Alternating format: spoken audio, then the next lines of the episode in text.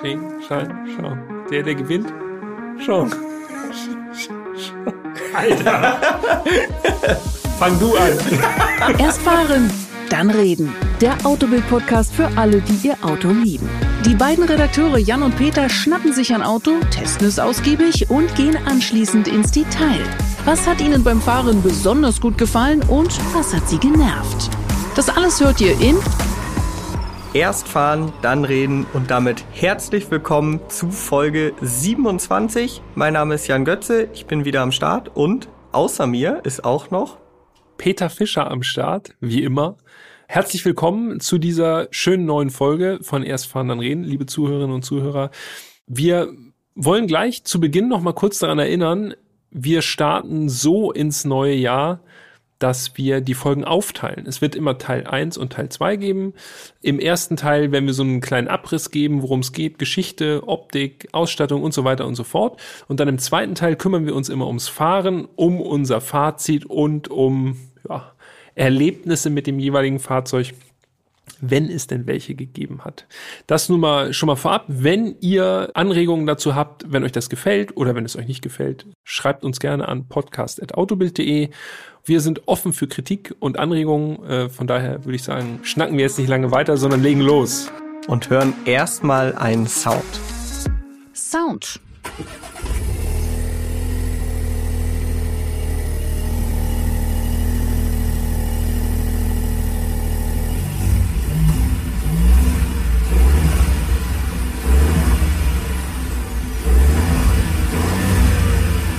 Der Motor dreht sehr hoch, habe ich das Gefühl, ja. Also im Stand. Ja, stimmt. Erhöhte Drehzahl im Stand ist so ein bisschen hört man ein Turbo pfeifen, wenn man mhm. genau hinhört. Aber da muss man auch wirklich den Kopf echt neben den Auspuff halten, ne? damit man es hört. also es ist jetzt nicht so wild äh, wie bei einem Porsche 911 der neuesten Generation äh, beim Carrera.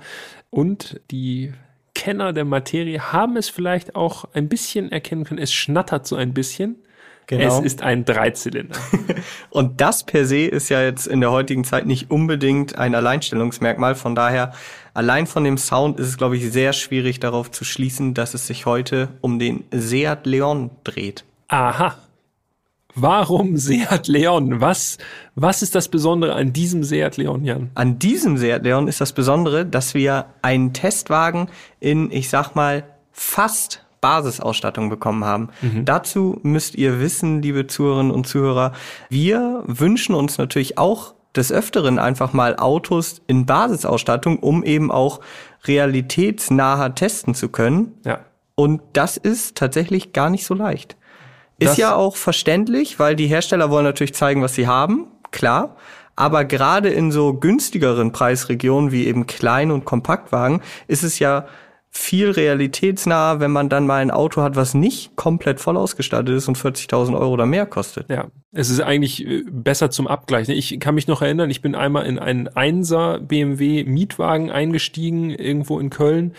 Dadurch, dass die Fahrzeuge, mit denen ich vorher so hier rumgefahren bin, Einser BMWs, die waren halt immer top ausgestattet. Und dann habe ich erstmal das kleine Navi gesehen, das war ein 114i okay, das ist dann doch schon eine andere Nummer und da merkt man dann auch, wie groß die Unterschiede dann plötzlich sind. Ne? Ja, es gibt nochmal einen ganz anderen Blick auf diese Fahrzeuge. Ja. Wir sind halt gewohnt, das soll auch gar nicht hochgestochen klingen oder so, halt immer gute Ausstattung zu fahren und auch die Fahrzeuge, die wir bis hier, bisher im Podcast hatten, mit Ausnahme des Audi RS6 aus Folge 21, hatten eigentlich immer fast alle Vollausstattung. Ja. Also es liegt nicht an uns. Wir fragen auch öfter mal nach Testwagen mit weniger Ausstattung oder Basisausstattung, aber oftmals sind die auch gar nicht im Pool.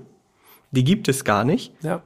Bis jetzt. Denn Seat hat tatsächlich ein Leon Style 1.0 TSI mit, ja, es ist keine komplette Basisausstattung, aber mit sehr wenig Ausstattung. Und als wir das gehört haben, haben wir gesagt, den brauchen wir. Ja, Exakt. Also an dieser Stelle auch nochmal Danke an Dennis von Seat, dass er dieses Fahrzeug so zusammen konfiguriert hat. Absolut. Vielen eine, Dank, Dennis. Eine schöne Ausnahme. Müssen wir noch mehr sagen? Erstmal zum äh, zu unserem Testwagen. Ich glaube nicht, wir kommen später nochmal drauf zu sprechen, ich wie sagen. sich die Ausstattung denn genau jetzt zusammensetzt, was serienmäßig verbaut ist und was dann doch noch auf der Aufpreisliste stand. Ich würde sagen, erstmal ein kurzer historischer äh, Einstieg in die Materie, die Geschichte des Seat Leon in Kurzform. Geschichte. Also Kurzform, es ist die vierte Generation, interne Kennung, habe ich extra nochmal nachgeschaut. Ja. KL. KL. Und jetzt ist das Ding, wenn man jetzt sagt, okay, vielleicht folgt das irgendeiner Logik, ich weiß nicht. So fortlaufend irgendwas. Genau. Nee. Vorgänger 5F. 5F. Und der Vorgänger davor? Der Vorgänger davor, muss ich nachschauen. Ich guck mal gerade für dich. Das ist irgendwas 1P? 1P. 1P, okay. Also mir schließt es sich jetzt nicht, warum er KL heißt. Die Spanier werden es sicherlich wissen. Da gibt es bestimmt irgendeine verrückte Logik dahinter. Ja. Also für alle, die jetzt auch mit der internen Kennung genauso wenig anfangen können wie wir. Es ist die aktuellste Generation. Die kam 2020 auf den Markt, kurz nach dem Golf 8. Mhm. Das ist interessant, denn der Golf 8 und auch der Audi A3 basieren auf der gleichen Plattform, MQB Evo. Ja. Wichtig vielleicht noch, mit der vierten Generation ist der Dreitürer weggefallen. Mhm. Es gab oder es gibt, muss man ja sagen, nur noch den Fünftürer und den Kombi. Wie ja beim Golf übrigens auch. Da und ist beim, auch der Dreitürer weg. Beim A3 gibt's auch keinen Dreitürer ja. mehr. Da gibt's zwar keinen Kombi, weil der Sportback ist ja so gesehen wie ein kleiner Kombi. Da gibt's dann noch eine Limousine. Davor, wenn du sagst vierte Generation, davor den Leon 1 mhm. gab es seit 1999, dann so bis 2005, 2006 gebaut. Zweite Generation erwähnenswert, habe ich mir jedenfalls aufgeschrieben, so ein bisschen eigenwillige Form. Also wer mal, äh, wenn man kurz Ei, ne? googeln möchte, genau, eiartig, so ein bisschen fast wie ein Van, so, also die Motorhaube geht so fast in einer Linie in die Frontscheibe über. Ja. Geschmackssache, gefällt mir jetzt aber wahrscheinlich nicht, nicht der so. schönste Leon. Leon 3 von 2012 bis 2020, der dann vom Design wieder normaler, finde ich ehrlich gesagt so, wenn ich die vier Generationen nebeneinander stellen würde, immer noch für mich der stimmigste, so von der Form. Okay. Scharfe Kanten hatte auch schon so eine Leuchtgrafik in den Scheinwerfern, ja. die für ziemlich viel Überholprestige gesorgt hat. Naja, Lamborghini Huracan-Style. aber nicht ganz. Aber Mit er, viel Wohlwollen. Er sah aber schon ziemlich sportlich aus, wenn er im Rückspiegel zu sehen war und auch ganz schön oft gebaut. Eine Million Sagen, Mal. Hat sich gut verkauft. Den mhm. sieht man ja auch heutzutage wirklich noch sehr häufig im Straßenverkehr. Ja, und dann kam der Leon 4, wie du schon gesagt hast, ab 2020, der aktuelle. Und da warst du bei der Präsentation, ne? Oder? Ja, Wenn das ich mich ist korrekt. Richtig erinnere. Im Januar 2020 war ich bei der Vorabpräsentation des äh, Seat Leon in Barcelona. Und Vorabpräsentation für alle, die sich darunter jetzt nichts vorstellen können. Also man wird äh, ins Studio eingeladen von dem Hersteller. Unter Embargo kann man sich das Auto dann anschauen. Also man darf noch nicht darüber berichten, sozusagen, genau, wenn man vor Ort ist, sondern da gibt es so einen Zeitpunkt, wo dann die Veröffentlichung stattfindet und dann, äh, ja, Genau, man kann das Auto quasi schon vorab sehen, kann auch alles an dem Auto in dem Moment machen, aber darf eben noch nichts veröffentlichen und auch noch nicht drüber reden, ja. bis zu dem festgelegten Zeitpunkt. Aber man sieht quasi wirklich in dem Moment schon das fertige Auto, so wie es dann ein paar Wochen oder Monate später auch beim Händler steht. Das war eben im Januar 2020 und in diesem Studio hat man schon gemerkt, dass Seat, also die Spanier, die waren mächtig stolz auf ihren, auf ihren neuen Leon, also ja. haben wirklich nochmal erklärt, was sie alles verändert haben, sind auf jedes noch so kleine Detail eingegangen. Und es war ganz interessant zu sehen, denn das Auto wird ja auch in Spanien gebaut. Mhm. Also auch da, das passt alles zusammen. Spanisches Auto wird in Spanien gebaut. Und wenn man jetzt sich das Design mal anschaut, ist das schon im Vergleich zum Vorgänger, der mir übrigens auch gut gefällt, aber da äh, würde ich dir widersprechen. Ich finde tatsächlich sogar den aktuellen Leon noch besser optisch. Mhm. Also mir gefällt die vierte Generation am besten. Optik. Und da hat sich auch einiges verändert. Wenn man jetzt so ein bisschen auf die Front mal eingeht, ich finde, es hat so ein bisschen was vom, vom Tarako. So schmaler Grill, leicht nach hinten versetzte Scheinwerfer.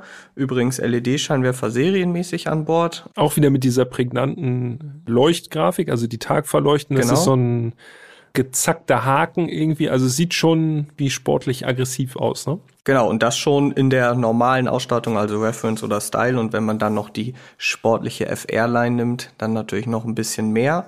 Dann werden einem natürlich in, bei solch einer Präsentation auch immer Fakten genannt, die jetzt vielleicht für die meisten Leute nicht ganz so interessant sind. Aber wenn man sich dann mal anschaut und genau hinguckt, dann fällt einem dann auf, ja, okay, kann ich schon verstehen. Ein Fakt, Die A-Säule wurde nach hinten verschoben. Dadurch mhm. ist die Front deutlich länger als beim Vorgänger. Okay, also die Designer achten da natürlich sehr auf die Proportionen und eine lange Haube ist immer gleich großer Motor, Prestige, irgendwie genau. ein bisschen edler. Und wenn man das Auto jetzt so sieht und nicht mit dem Vorgänger direkt vergleicht, fällt einem das vielleicht gar nicht so auf. Aber wenn man sich jetzt mal Bilder von beiden aufruft, dann ist das doch relativ auffällig. Auffällig auch die Fensterlinie, mhm. denn die ist nach hinten, also an der C-Säule, ansteigend. Eher ungewöhnlich, finde ich. Die C-Säule, die fällt sozusagen nach hinten weg und der Knick des Fensters ist unterm Dach. Also das ist, finde ich, eigentlich so in der, in der Seitenlinie ist das sehr markant. Dadurch entsteht auch so ein kleines, äh, so ein, oh, E-Mails. Kommt noch eine E-Mail rein, wa? Schon wieder. Dadurch entsteht hinter der hinteren Seitentür äh, auch noch so ein kleines Dreiecksfensterchen. Mhm. Äh, da kommen wir vielleicht nachher nochmal drauf zu sprechen oder in Teil zwei, wenn es um die Übersichtlichkeit geht. Aber das zeichnet den Leon schon ziemlich aus, finde ich so, in der Silhouette. Ziemlich markant. Das stimmt. Eine große Änderung tatsächlich ist am Heck das durchgängige Leuchtenband. Ist ja aktuell ziemlich trendy, haben ja viele Fahrzeuge. Also Welches hat welches Auto hat es nicht? Naja, ja, ein paar also, gibt's noch. Es gibt schon noch einige, aber es ist wirklich sehr trendy. Hat der Leon in der vierten Generation auch bekommen, wobei man da unterscheiden muss. In der Serienausstattung ist das in der Mitte dann ein Reflektorband, also mhm. was, was eins, was nicht selber leuchtet, sondern was eben nur reflektiert. Und erst in höheren Ausstattungen in Verbindung mit den Voll-LED-Scheinwerfern gibt es dann auch ein durchgängiges Leuchtenband. Aber eben komplett anders als beim Vorgänger. Ja, durchgängiges Leuchtenband. Da muss ich mal ganz schnell einhaken. Ich war nämlich letztens in der Nacht unterwegs, mhm. zusammen mit unserem Kollegen Moritz. Schöne Grüße, gehen raus. Und da haben wir einen äh, 911 gesehen. Der hat ja auch diese, also es ist einfach nur so ein Strich. Ja. Es sieht schon richtig, sieht schon richtig gut aus. Richtig krass. Jetzt komme ich wieder um die Ecke. Haben wahrscheinlich noch nicht so viele erlebt ist es, wenn du hinter einem Bugatti Chiron herfährst. Ja, wann, wann tut man das mal nicht? Also ganz ehrlich. Also das sieht, das sieht richtig krass aus. Das ist noch so gebogen, ne? Nee, Oder? das ist ganz gerade. Es ist Ach ja, komplett gerade, aber es ist so ins Heck eingelassen. Also es ja. ist wie in so einer schwarzen, in so einer, in so einem schwarzen Loch noch drin. Das sieht auch richtig krass aus. Also Bugatti sieht immer krass aus, aber in der Nacht sieht's doppelt krass aus. So stelle ich es mir auch ungefähr beim Leon vor. naja, außer dass halt unten die Leuchten ja noch weitergehen. Es ist ja nicht nur so ein gerader Strich, sondern. Es macht schon einen guten Eindruck, wenn, wenn cool. das ganze Heck sozusagen so ausgeleuchtet ist, mehr oder weniger, oder so beleuchtet ist. Ja. Also mir gefällt das auch.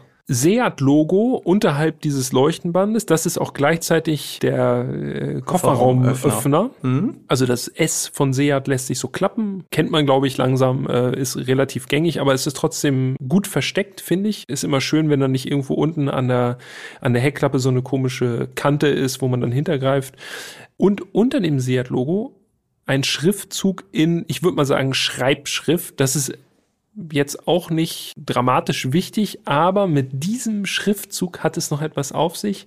Äh, das, darüber hast du einen Artikel verfasst. Ja, Kannst genau. du noch mal was zum Besten geben? Ja, ja noch mal kurz aus dem Nähkästchen von der Präsentation geplaudert.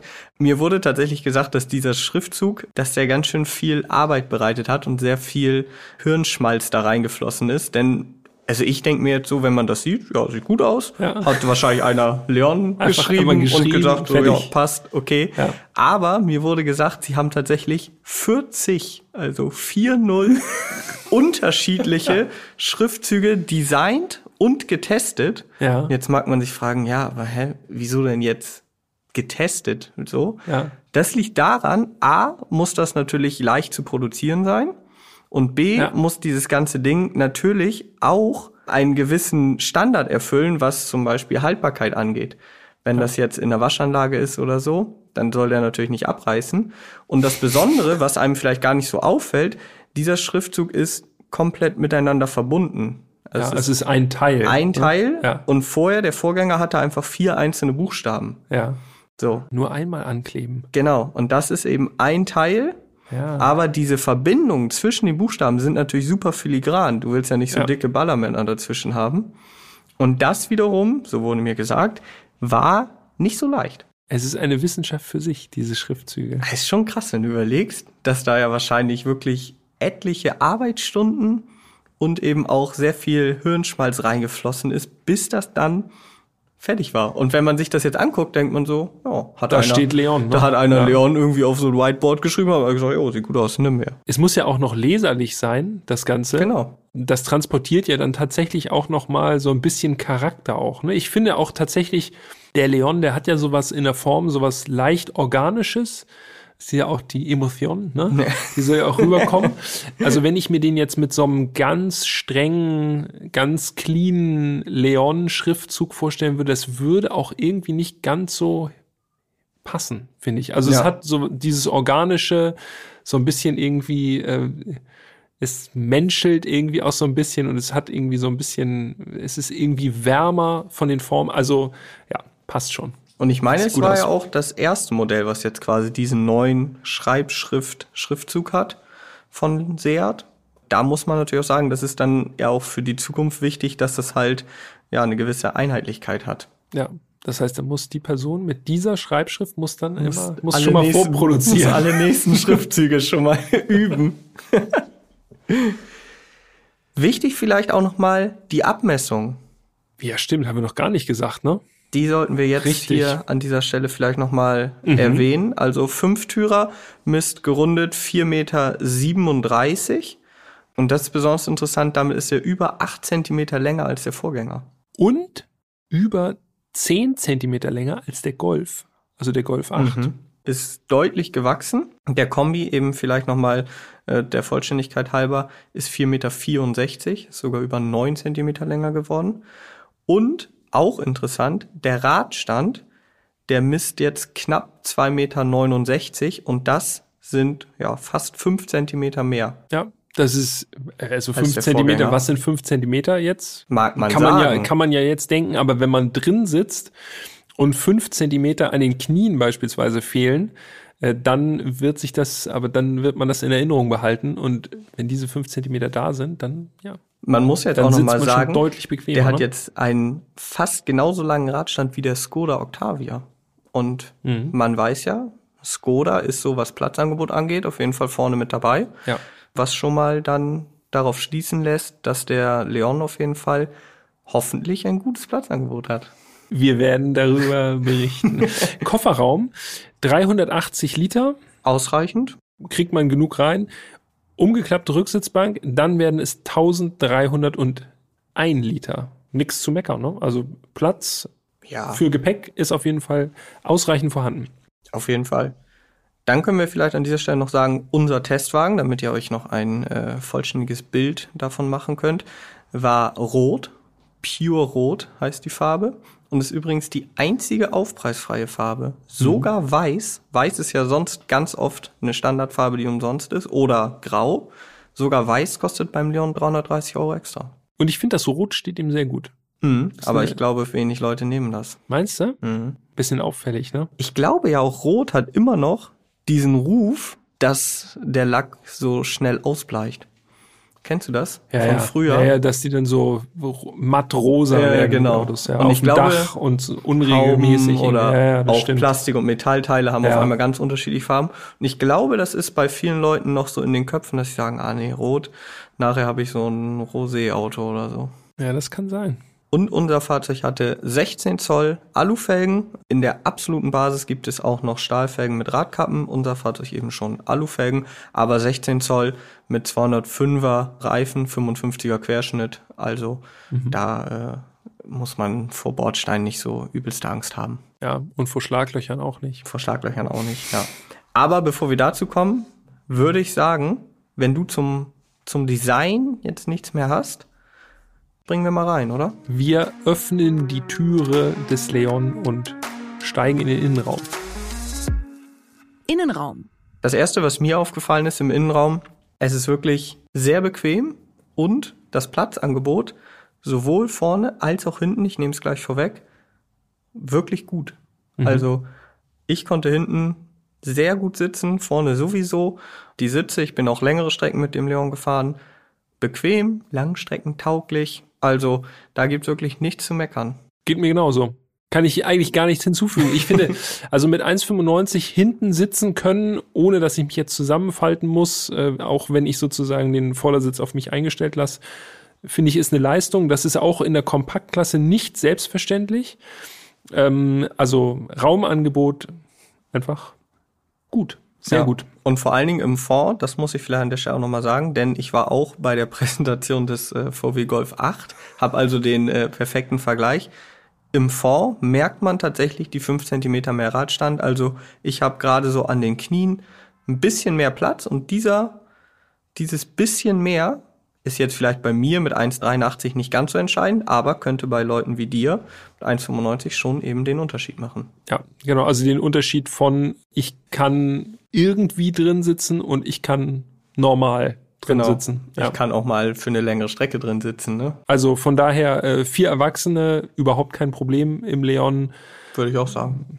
Mittelstrecke kann man vielleicht auch noch mal mit ein bisschen Toleranz zu fünft fahren, aber ja. zu viert absolut keine Probleme. Easy. Das Cockpit des Leon, das müssen wir uns natürlich jetzt auch noch mal anschauen oder äh, anhören. das, was wir dazu zu sagen haben jedenfalls. Was auffällt, eckige Form, eckige Luftausströmer. Ähm, die Mittelkonsole ist so zumindest äh, bei den mittleren Luftausströmern so ein bisschen in Richtung Fahrer geneigt. Also das Ganze ist schon markant designt, würde ich sagen. Gefällt mir persönlich sehr gut. Da sind nicht große Flächen in äh, Klavierlackoptik, wo alles zerkratzen könnte oder so. Das ist, ich finde, das ist ein ehrliches Cockpit. Da ist Plastik da, wo Plastik einfach auch normal ist und da wird nichts irgendwie noch kaschiert. Hat mir gut gefallen. Ja, bleibt man nirgendwo hängen, weder mit den Augen noch äh, mit den Händen. Ja, und vor allen Dingen finde ich auch die Materialanmutung für die Klasse und den Preis auch wirklich gut Natürlich, wie du sagst, hat der Wagen an gewissen Stellen Plastik und da ist auch mal Hartplastik, aber es ist nie so, dass man so das Gefühl hat, boah, das fühlt sich aber irgendwie billig an. Ehrlich ist eigentlich ein ganz gutes Wort, was das so beschreibt. Form, ja, Geschmackssache, ob man es eckig so mag, aber passt auf jeden Fall zum, zum Leon. Dazu sollten wir vielleicht noch sagen, also unser Fahrzeug hatte eine Stoffausstattung, mhm. schwarz-graue Stoffsitze. Dann hatten wir Lenkrad und Schaltknauf aber in Leder, mhm. weil unser Fahrzeug Exakt. war die Style-Ausstattung. Und das Lenkrad gegen Aufpreis sogar mit Lenkradheizung. Und da bin ich ja immer sehr kritisch, weil ich gucke dann immer, ist es nur im Griffbereich mhm. oder auch oben und unten. Ja. Und beim Leon ist die Lenkradheizung rundum. Pluspunkt. So, so fährt man sich in Jans Herz. Nächster Pluspunkt, wenn ich jetzt schon dabei bin. Ja. Lenkrad, ne? klassische ne? Lenkradtasten. Ja, genau. Also nichts mit, wie wir das äh, von VW kennen, so mit diesen Tasten, die wo man nicht genau weiß, was drückt man denn hier eigentlich, wo das sich drückt anfühlt eine, wie eine riesige Taste.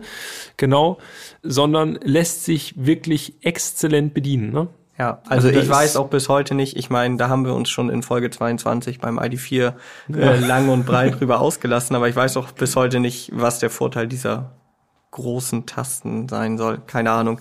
Diese Tasten, die der Leon, Leon hat, die sind einfach perfekt. Und ich finde, es sieht auch aufgeräumter aus. Diese Lenkradtasten vom Leon, die sind einfach so, wie man sich das einfach wünscht. Die klappern nicht rum oder sind so wackelig oder so, Überhaupt sondern nicht. das macht alles einen sehr, sehr guten Eindruck, muss ich sagen. Überhaupt auch das Lenkrad liegt gut in der Hand, ist unten abgeflacht, mhm. vermittelt auch so einen, ja, so einen leicht sportlichen Touch, gefällt. Auf Punkt. jeden Fall. Wichtig an dieser Stelle ist dann auch nochmal auf das Infotainment einzugehen. Oh. Ja. Denn da hatten wir die äh, Basisversion des Infotainments. Das ist ein 8,25 Zoll Touchscreen. Mhm. Das Besondere. Anstelle vom optionalen 10,25 ist es 10,0. Also 10,0. Mhm. Okay. Ja. ja. Das Besondere muss man heutzutage fast schon sagen. Es ist ein Touchscreen, der aber trotzdem noch Drehregler links und rechts hat jeweils einen links, einen rechts und unten Tasten. Denn die meisten Systeme heutzutage kommen ja dann nur mit einem Touchscreen oder mit einem Controller in der Mittelkonsole aus. Hier hat man eben noch die Möglichkeit, Tasten unten zu wählen oder auch über die Drehregler links und rechts äh, was einzustellen.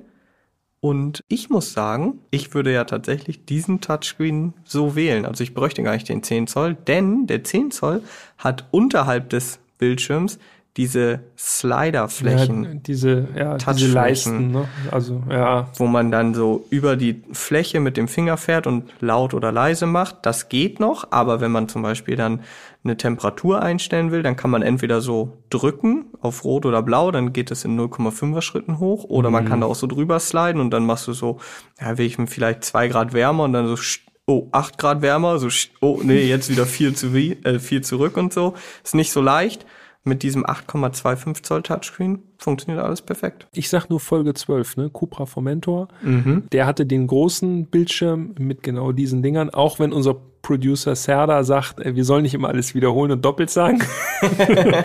Aber ja, also das, der kleine Bildschirm und das kleine Infotainment im Grunde auch für mich die bessere Wahl. Aber eine Sache hat mich ja ein bisschen wahnsinnig oder macht mich grundsätzlich wahnsinnig. Jetzt bin ich gespannt. Und zwar Lautstärkeregler, also der kleine Drehknopf. Und dann ist da so ein An-Aus-Zeichen drauf, ne? dieser Kreis mit dem Strich drin. Mhm. Echt also kann man es nicht so machen, dass man es einfach so macht, dass dieses An-Aus-Zeichen wirklich richtig steht, wenn es steht aus ist. Also dass man so ein, ja, es, man, es ist so schwierig, das gerade auszurichten und dann dreht man ein bisschen auf und dann steht es wieder schräg.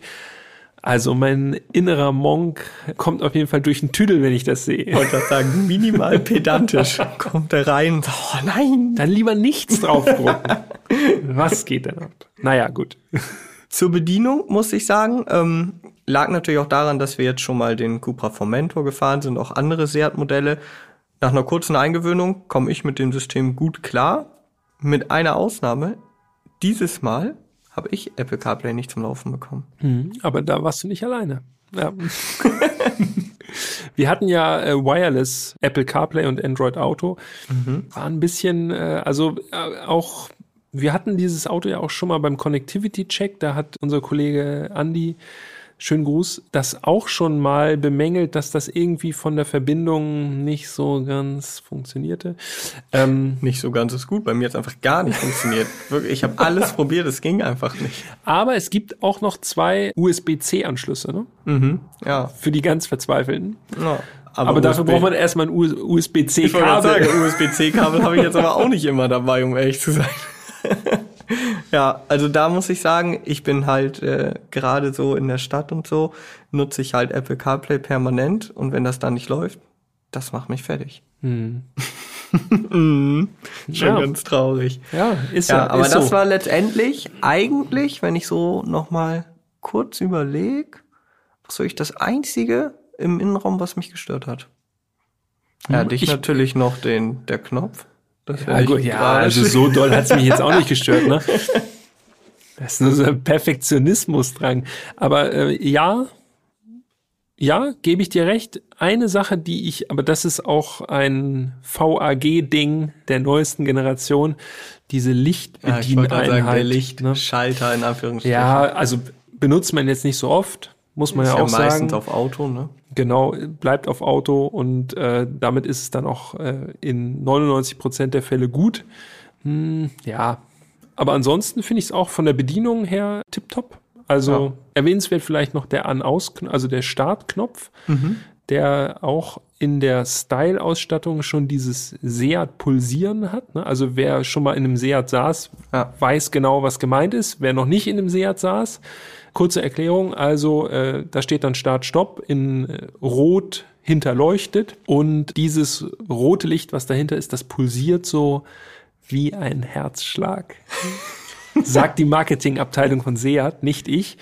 Sieht aber ganz witzig aus, muss man sagen. Ja, das ist halt ein nettes Detail auf jeden Fall. Ja. Bevor wir jetzt aber den äh, pulsierenden Startknopf drücken und losfahren, müssen wir nochmal über die Ausstattungslinien generell sprechen. Okay, ich lehne mich zurück, äh, nehme mir einen Kaffee und nee, ich will es jetzt ja auch referieren. Ich will es jetzt ja auch nicht ausarten lassen, aber ich finde gerade bei einem Fahrzeug, was so viel mh, mm, so viele Kombinationsmöglichkeiten bietet, muss man das zumindest noch mal kurz aufdröseln, damit überhaupt auch alle Zuhörerinnen und Zuhörer, die sich jetzt vielleicht nicht gerade ein Leon konfiguriert haben, Ja. auch Bescheid wissen, was eigentlich Phase so. Absolut, du hast vollkommen recht. Äh, Und es ist natürlich auch wichtig, wenn wir in Teil zwei dann dazu kommen, äh, was wir bei diesen Ausstattungen, die in unserem Fahrzeug noch zusätzlich verbaut waren, was wir da vielleicht weglassen können oder so. ne? Das äh, Genau. wird ja noch spannend.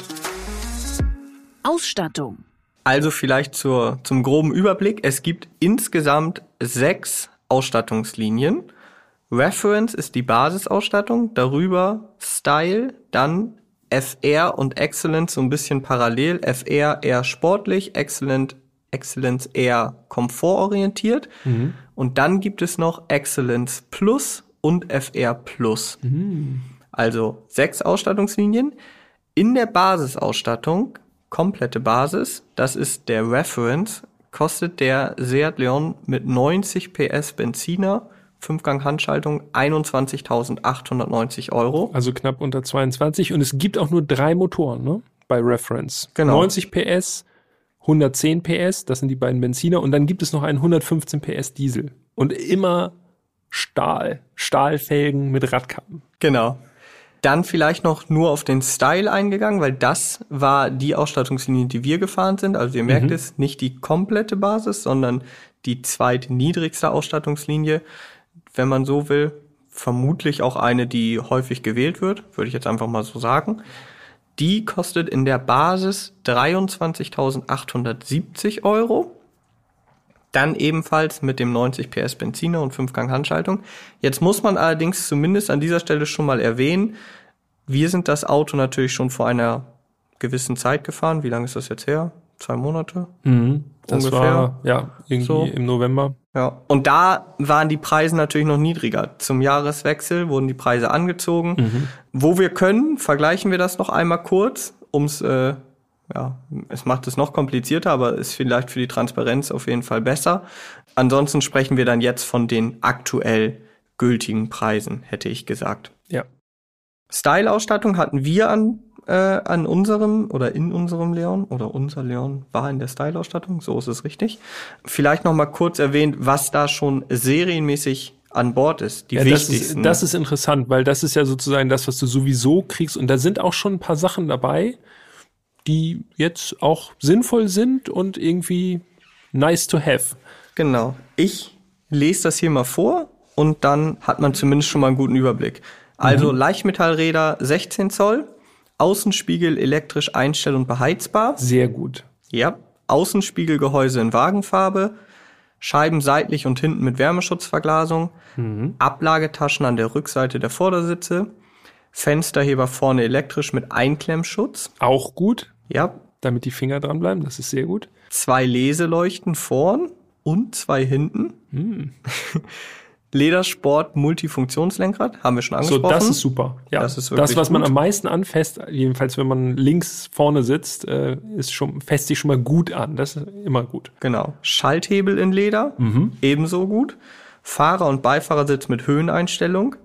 Auch, wichtig. gut, Ja. super gut. Besser als beim Dacia Duster. So, schöne Grüße. Dann drei Kopfstützen hinten und zwei Kopfstützen vorne. Weiter geht es hier mit Lendenwirbelstütze für Fahrer, Klimatronic mit Einzonen-Temperaturregelung, Bluetooth-Schnittstelle, Mediasystem Plus mit Audiosystem und 8,25 Zoll Farb-Touchscreen, Aha, da ist er wieder. USB-C-Schnittstelle. Gut, wenn man ein USB-C-Kabel hat. Wenn man so ein Ja, Auto sich kauft, Adapter. oder wenn man sich so ein Auto kauft, dann wird man sich wahrscheinlich so ein Kabel äh, besorgen. Seat Connect, Vorbereitung für die Aktivierung der Dienstpakete, okay. Mhm. Heckleuchten in LED-Technologie, Nebelscheinwerfer mit Abbiegelicht Gut, in LED, LED-Hauptscheinwerfer, sehr gut. sehr gut auf jeden Fall. Airbag für Fahrer und Beifahrer, zwei Seitenairbags, zwei Kopf-Airbags, Standard. Standard. Dreipunkt Automatik Sicherheitsgurte, okay, auch Mhm. Sollte Standard. man auch besser haben, ja. elektronische Parkbremse inklusive Autohold-Funktion Mhm. kann hilfreich sein am Berg. Dann haben wir noch ESC, ABS, ASR, Isofix in der Mhm. zweiten Sitzreihe links und rechts, Müdigkeitserkennung, Mhm. Zentralverriegelung, Servolenkung, elektromechanisch. Dann haben wir Front Assist mit City-Notbremsfunktion, muss sein, Spurhalteassistent, Einparkhilfe. Gut. Auch gut, genau. Aber nur hinten. Nur hinten. Das ja. schreiben sie aber hier nicht. Ist aber so. Ja, ist ja. So. Aber aufgeschrieben ist nur Einparkhilfe. Mhm. Dann haben wir noch, äh, finde ich auch nett, dass das aufgeführt ist, Warnton für nicht angelegte Sicherheitsgurte. Ja, aber das ist doch, das ist doch garantiert vorgeschrieben. Ich wollte gerade sagen, es ist ja wahrscheinlich vom Gesetzgeber so äh, vorgeschrieben. Ja, aber es ist trotzdem verbaut. Trotzdem. haben sie sich nicht drüber hinweggesetzt. Wegfahrsperre und Geschwindigkeitsregelanlage. Ach, ja. Das sind also die Sachen, die serienmäßig bei Style verbaut sind. Also da frage ich Minimalist mich natürlich gleich, was soll denn jetzt noch kommen eigentlich? da ist doch schon alles drin, was man braucht. ja, also ist auf jeden Fall sehr viel drin, was man braucht. Unser Auto hatte noch ein paar wenige Extras. Ja, sind schon noch ein paar, aber doch überschaubar, würde ich sagen. Soll ich mal, ich leg mal los, ne? Hau mal rein. Und zwar, die Sonderausstattung waren folgende. Einmal hatten wir das Ablagenpaket, bestehend aus Ablagefach. Wo eigentlich? Unter dem Beifahrersitz. Ach was, wirklich? Kannst du so rausklappen. Ich weiß nicht, der Stimmt, erste der hatte so eine Schublade, hatte, ne? glaube ich, mal so eine Schublade. Ja. So, ja. Mm. Und das war beim Leon auch so ein Ablagefach unterhalb des Beifahrersitz. Ah, okay. Und auch mit inkludiert der variable Gepäckraumboden. Mhm. Dann hatten wir verbaut Klimatronic, also drei Zonen Klima. Und das ist interessant. Hier muss ich ganz kurz ja, jetzt einhaken, denn der, ich habe der Fuchs Jan hat natürlich was rauskonfiguriert. Und ich habe herausgefunden, wenn man das Ablagenpaket nehmen möchte, dann geht das nur in Verbindung mit der Drei-Zonen-Klimaautomatik. Und das ist wieder so eine Verrückt. Sache. Es wird wahrscheinlich irgendwelche technischen Gründe haben, bin ich mir ganz sicher. Aber das zeigt einmal mehr auf, wie kompliziert es heutzutage ist, einen Neuwagen zu konfigurieren. Mhm. Ja? ja. Denn also ich versuche das natürlich gerne oder manchmal überspitze ich das so, dass man sagt, man kann ein rotes Auto nur mit äh, Schiebedach haben oder so. Also ja. wieso sind gewisse Ausstattungsfeatures miteinander verknüpft? Macht für mich keinen Sinn. Wenn Und, ich, ja. wenn ich das Ablagenpaket haben will, will ich doch nicht automatisch drei Zonen Klimaautomatik. Und andersrum geht's, ne? Also man kann nur die Klimaautomatik. Wenn man das Ablagenpaket weglässt, kann man die Klimatronic natürlich dann wiederum nehmen. Kann man nehmen, ja. ja also oh. das ist wirklich maximale Verwirrung. Wir machen weiter. Licht- und Sichtpaket. Da sind mit drin Regensensor, Innenspiegel automatisch abblendend. Mhm. Mhm. Lichtsensor mit automatischer Fahrlichtschaltung, mhm. Coming Home äh, und Leaving Home Funktion. Okay, das war drin. Dann einmal das Virtual Cockpit, also das heißt Instrumente, die digital sind, also keine, keine analogen Instrumente. Dann das Winterpaket, bestehend aus einer Lenkradheizung, die hast du schon erwähnt. Habe ich schon erwähnt. Funktioniert. Mhm. Rundum. Äh, rundum. Beheizbare Scheibenwaschdüsen sowie Sitzheizung vorne. Mhm. Klingt gut. Außerdem war verbaut, darüber haben wir schon gesprochen, Wireless Connectivity, also Android Auto und Apple CarPlay, drahtlos, Was vielleicht nutzbar. und als letztes müssen wir dann noch erwähnen, das fällt jetzt allerdings für mich jetzt irgendwie nicht so richtig unter Sonderausstattung, sondern das ist einfach so eine, so eine erweiterte Garantieleistung. Außerdem war noch äh, die Herstellergarantie um drei Jahre verlängert oder maximal 100.000 Kilometer. Genau. In Summe hat unser Fahrzeug laut Preisliste somit 26.102 Euro gekostet. Dazu das war der alte Stand? Muss man sagen, genau, mhm. genau, der alte Stand. Da war die Basis aber auch noch günstiger. Würde man das Auto heute so nachkonfigurieren, dann würde der Leon in dieser Ausstattung mit dem 1.0 TSI mit 110 PS 27.369 Euro kosten. Und wer hat das gemacht? Jan Götze. Vielen Dank. Ja, vielen Dank. Das war jetzt nicht ganz so schwierig. Aber ich habe es natürlich gerne nochmal überprüft. An dieser Stelle würde ich sagen, jetzt haben wir das so schön aufgelistet. Wer jetzt noch dran ist, hallo? genau, wer jetzt noch diese ganzen Punkte äh, mitgenommen hat, der wird sich auf die äh, zweite Episode oder den zweiten Teil der Folge 27 freuen. Ja. Denn da sprechen wir nicht nur drüber, wie sich das Auto fährt ob wir den Dreizylinder gut finden oder ob wir einen anderen Motor bevorzugen würden, sondern, sondern genau, schön Cliffhanger bauen hier, sondern natürlich auch darüber, welche von diesen Ausstattungen wir noch weglassen würden. Und zusätzlich, in was wir das gesparte Geld reinstecken würden. Also was würden wir statt der und der Ausstattung nehmen? Wo würden wir die Hunderter oder Tausender reinstecken? Also jetzt ins Auto natürlich dann wieder, ne? Also klar. Essen gehen. Genau. Schönes Eis. Eis holen und dann. Ja, also wenn das jetzt nicht Anreiz genug ist, nächste Woche Mittwoch wieder reinzuschalten, dann weiß ich auch nicht. Also es war auf jeden Fall schon mal ein Spaß, äh, durch diese Ausstattung durchzugehen, muss ich sagen. Es ist schon nerdig, aber äh, ist auch interessant, was da so verbaut ist. Und man achtet ja manchmal auch wirklich, ehrlich gesagt, gar nicht drauf, was schon serienmäßig in irgendeinem Auto verbaut ist und drin ist und woran man Spaß haben kann. Also auch gut, sich das nochmal vor Augen zu führen. Definitiv. Es ist wirklich, wie wir anfangs schon gesagt haben, einfach mal eine willkommene Abwechslung ein Auto in Nicht-Vollausstattung hier testen zu können, wo man dann eben auch nochmal wirklich dezidiert durchgehen kann. Das ist Serie, das kostet extra. Macht das überhaupt Sinn? In diesem Sinne, vielen Dank fürs Zuhören. Wir hören uns in einer Woche wieder, wenn es heißt Seat Leon fast Basisausstattung Teil 2. ja, Bis vielen dahin. Dank. Bis bald.